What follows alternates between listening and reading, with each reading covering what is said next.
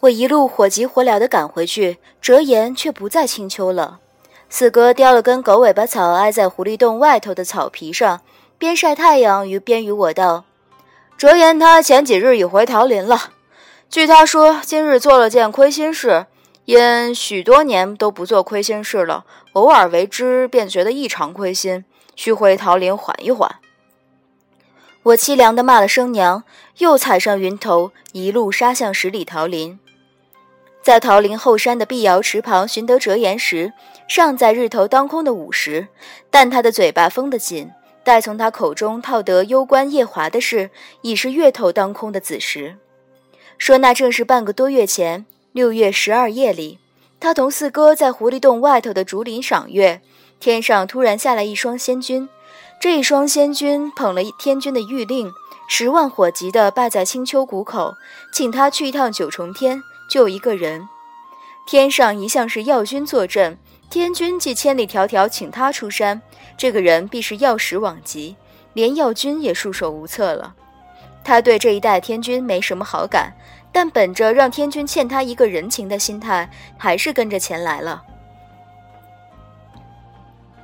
上得九重天后，他才晓得天君千里迢迢来求他救的这个人，正是我们白家的准女婿夜华。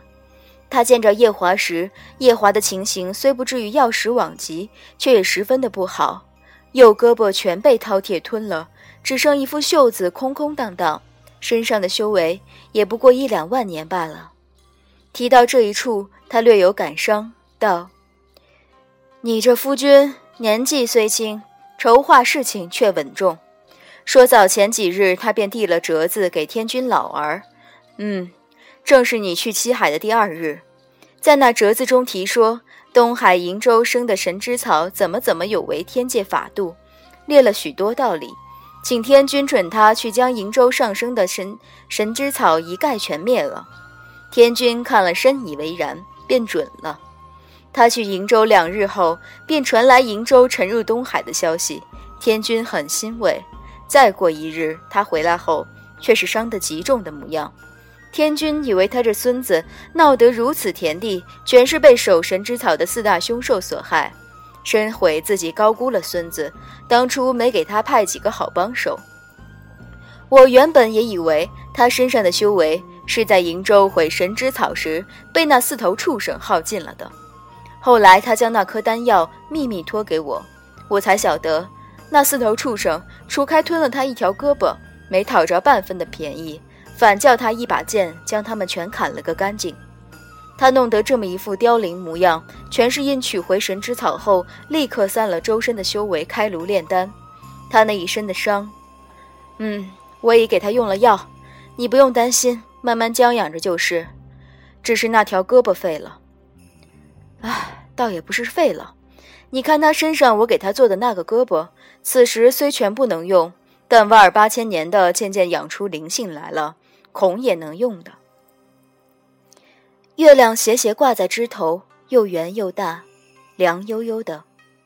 折颜叹息道：“他不放心旁人，才托的我送那丹药给你。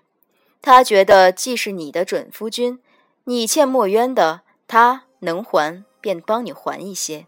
要我瞒着你，也是怕你脑子推淤。晓得是他折了大半的修为来练的，便不肯用。唉。”也怕你担心，哪晓得你一向不怎么精细的性子，这回却晓得在为了那西海大皇子丹药后，跑到他元神里头查一查。不过，夜华这个凡事都一力来承担的性子，倒是个铿锵的性子。再叹息一声，唏嘘道。他五万岁便将那饕餮、穷奇那四头凶兽一概斩杀了，前途不可限量。可那一身精纯的修为，他却能说散就散了，实在可惜。我在喉头哽了两哽，心底沉得厉害。折颜留我住一宿，我感激了他的好意，从他那处顺了好些补气养生的丹药，顶着朗朗的月色，爬上了云头。夜华他既已由折颜诊治过，正如折颜他劝我留宿时所说，即便我立时上去守着他，也帮不了什么，不过能照看照看他罢了。可纵然我只能小小做这件事，也想立刻去他身旁守着。我捏个诀，化成个蛾子，绕过南天门打盹的几个天将，并几头老虎，循着晌午好不容易记下的路线，一路飞进了夜华的紫宸殿。他这个紫宸殿乌漆麻黑的，我落到地上不留意带倒个凳子，这凳子咚的一声响，殿中立时亮堂了。夜华穿着一件白纱袍，靠在床头，莫测高深地瞧着我。我只见过他穿玄色长袍的模样和他不穿衣裳的模样。他穿这么一件薄薄的白纱袍，嗯，挺受看的。一头漆黑的头发垂下来，嗯，也受看。他盯着我瞧了一会儿，微皱眉道：“你不是在西海照看西海的大皇子吗？”这么三更半夜急匆匆到我房中来，莫不是蝶雍出什么事了？他这个皱眉的样子还是受看。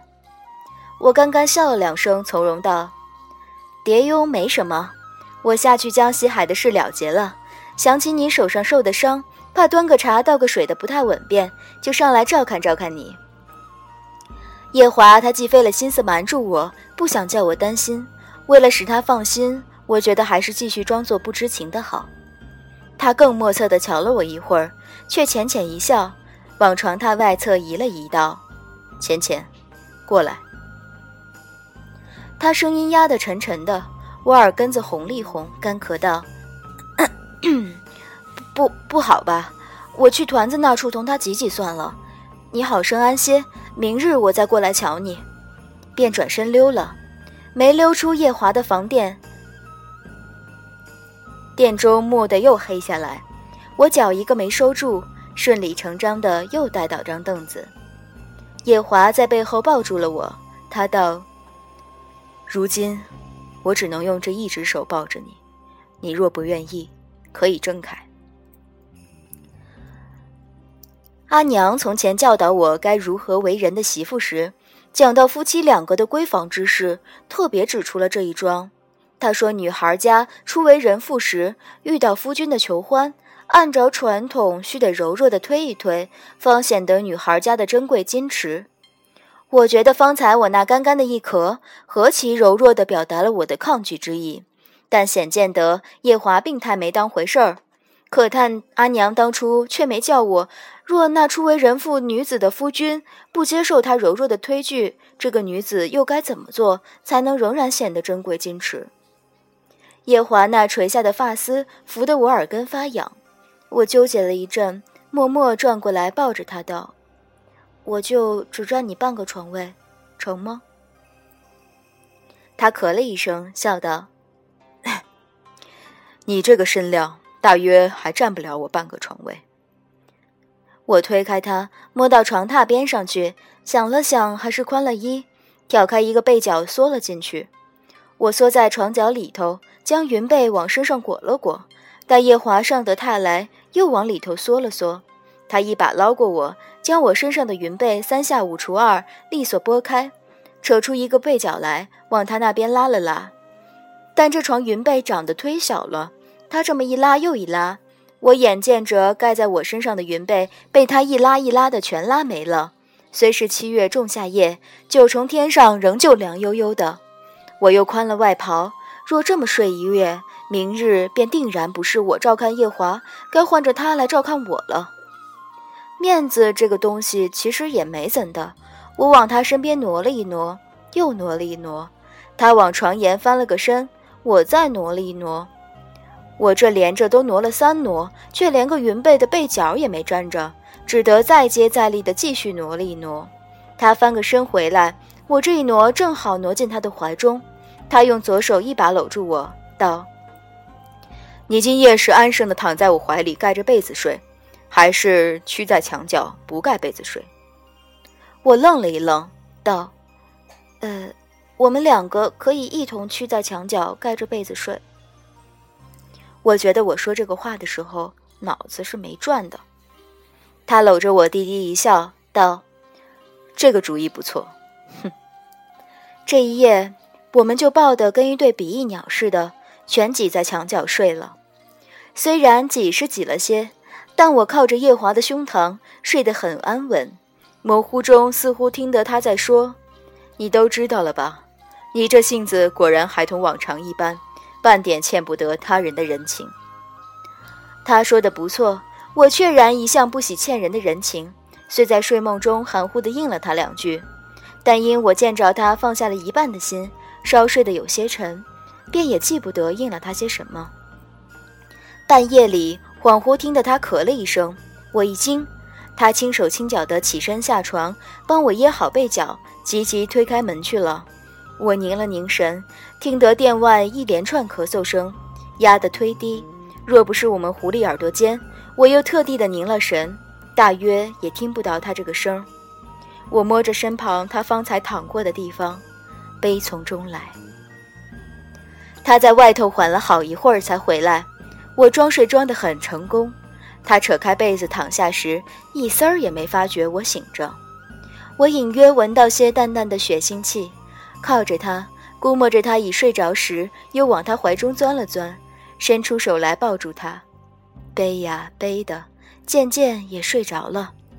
第二日醒来，他从头到脚都瞧不出一丝病模样。我几乎疑心是昨日大喜大悲、大忧大虑的夜里入睡魔怔，做了一场梦。但我晓得，那并不是梦。我一边陪着夜华，一边有些想念团子。但听闻近日灵山上开法会，佛祖登坛说法，教化众生，团子被程玉元君带去凑热闹了。我担心西天佛味过重，团子这么小小的将他闷着。夜华不以为然，道：“他去西天不过是为了吃灵山上出的果折，况且有程树程玉守着，坛下的神仙们都闷得睡着了，他也不会闷着。”我想了想，觉得很是。夜华的气色仍不大好，折颜说他的右胳膊全不能用，我每每瞧着都很窝心，但他却毫不在意。因他受伤的这个事，上到一品九天真皇，下到九品仙人，各个品地的皆略有耳闻，也就没几个人敢拿鸡毛蒜皮的事来叨扰于他。于是乎，他悠闲得很。我担忧夜华的伤，想住得隔他近些。一览芳华离紫宸殿又有些远，不若庆云殿离得近便。且那又是夜华他先夫人住过的，我便暂且歇在了团子的庆云殿。他们天宫大约没这个规矩，但体谅我是从青丘这等乡野地方来的，仍旧和善的在庆云殿中替我收拾了张床榻。初初几日，我每日都一大早的从床上爬起来，冒着黎明前的黑暗，一路摸进夜华的紫宸殿，帮他穿衣，陪他一道用膳。因我几万年都没在这个点上起来过了，偶尔便会打几个没睡醒的哈欠。后来就一天，有一天，我将将费神的把自己从睡梦里头捞起来，预备迷糊的赶去紫宸殿。恍一睁眼，却见着夜华，他半躺在我身旁看书。我的头枕着他不能动的右手，他左手握着一卷行军作战的阵法图。见我醒来，翻着书页道了句：“天还没亮，再睡睡吧，到时辰我叫你。”说来惭愧。自此，我便不用每日大早的摸去他殿中，都是他大早来团子的殿中，早膳便也理所应当从紫宸殿移到了庆云殿。